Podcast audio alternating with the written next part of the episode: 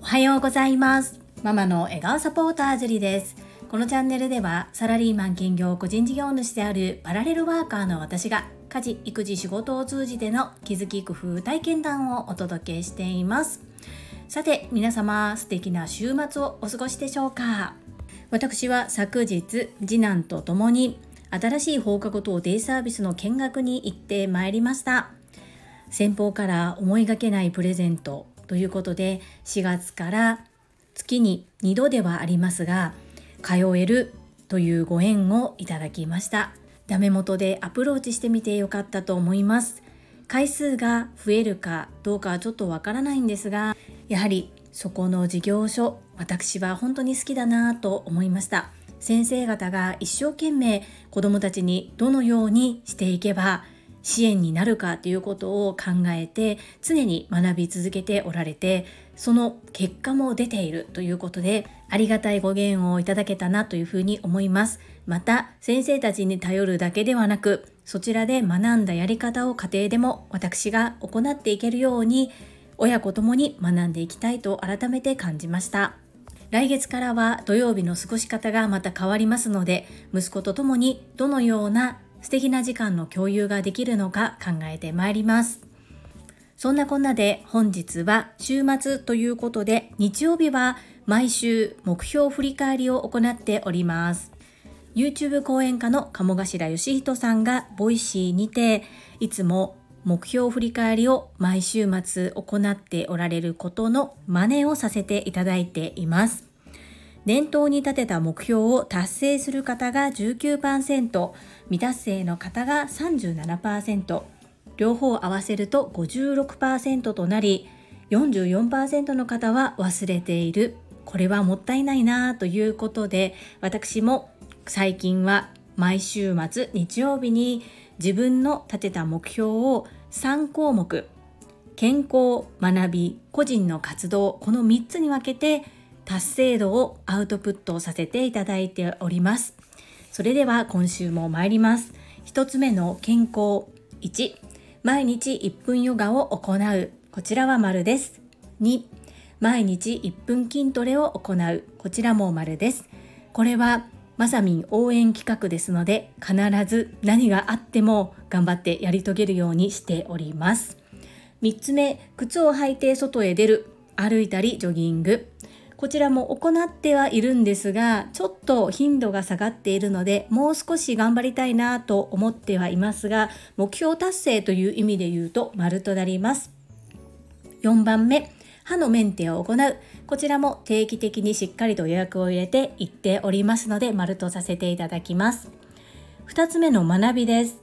1つ目、1日1分読書をする。こちらは続いております。丸です。2つ目、毎日ボイシーを聞く。丸です。3つ目、月に一度サブスクの宿題を提出する。これは先月は NG、×でした。今月は今日行います。今のところ×ですが、来週は丸となっているはずです。やりますよ。そして3つ目の個人の活動です。1、ホームページを作り直す。こちらは、まあそうですね、三角とさせてください。2つ目、名刺を作り直す。こちらも三角です。3つ目、パワーポイントの作り方を学ぶ。こちらも三角です。そして一つ付け加えさせていただきます。来年の確定申告に向けて書類の整理を行う。こちらも少しだけ進めましたので三角とさせていただきます。はい、私の目標振り返りは以上となります。皆様はご自身が念頭に立てた目標、どのように達成されていますか？もしくは進捗はどのような感じでしょうか？よろしければこちらのコメント欄をご活用いただいて構いません。ぜひご自身でアウトプットしてみてください。とってもためになりますし、自分の進捗をすることができて前向きになれます。そしてあまりにも進捗が悪いものに関しては目標の設定をやり直すということもできますので、ぜひ皆さんもやってみてください。どうぞよろしくお願いいたします。最後までお付き合いくださりありがとうございました。それでは本日もいただいたコメントを読ませていただきます第573回実践行動上司への提案方法コメント返信にお寄せいただいたメッセージです石垣島のまみさんからです。樹里さんこんばんは。石まみです。実験行動してますね。樹里さんは学んだことを素直にそのままやるからほとんどの確率で成功してるよね。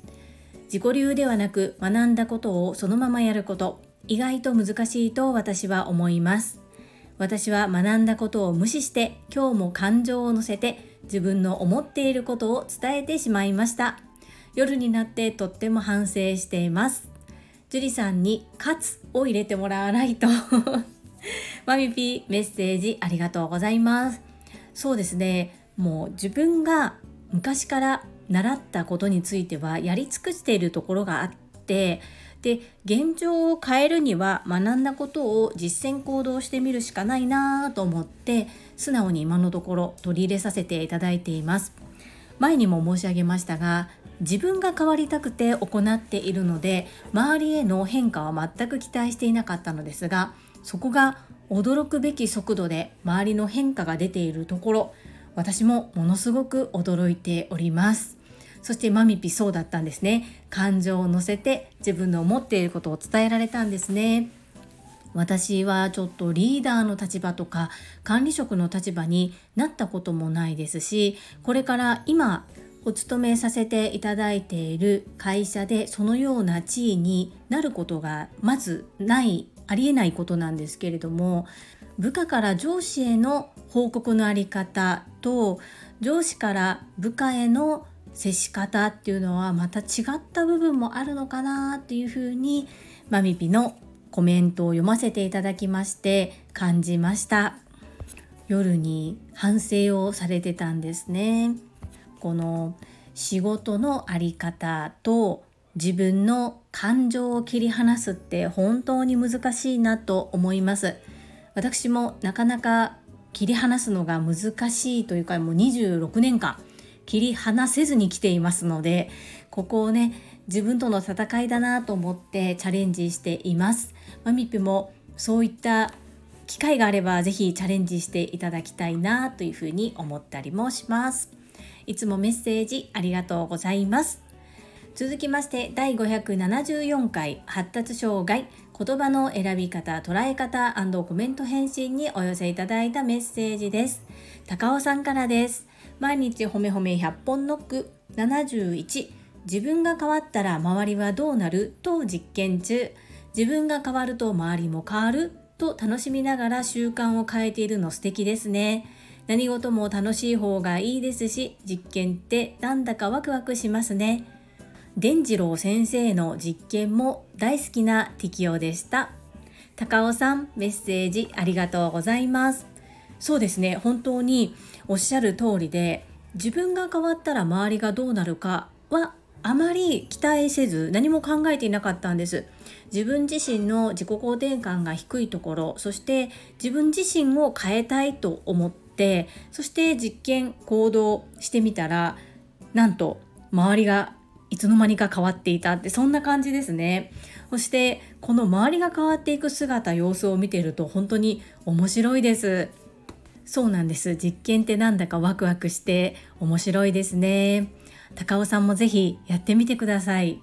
自分が変わって自分自身もお今習ったことできたなどと思いながらどんどんどんどん変えていくといつの間にか周りの変化が出てきています私も伝次郎先生の実験面白くて好きです楽しいですよね適応さんメッセージありがとうございます。はい、いただいたメッセージは以上となります。皆様本日もたくさんの意義やメッセージをいただきまして本当にありがとうございます。とっても嬉しいですし、ものすごく励みになっております。心より感謝申し上げます。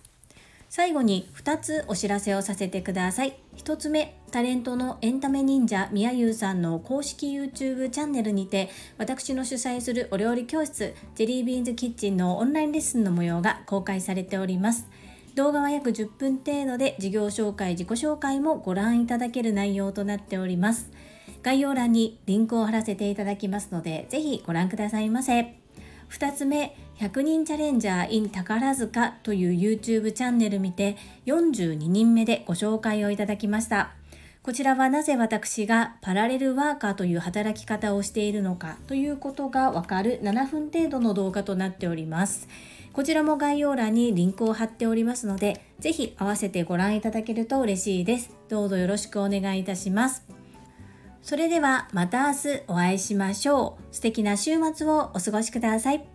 ママの笑顔サポーター、ジュリでした。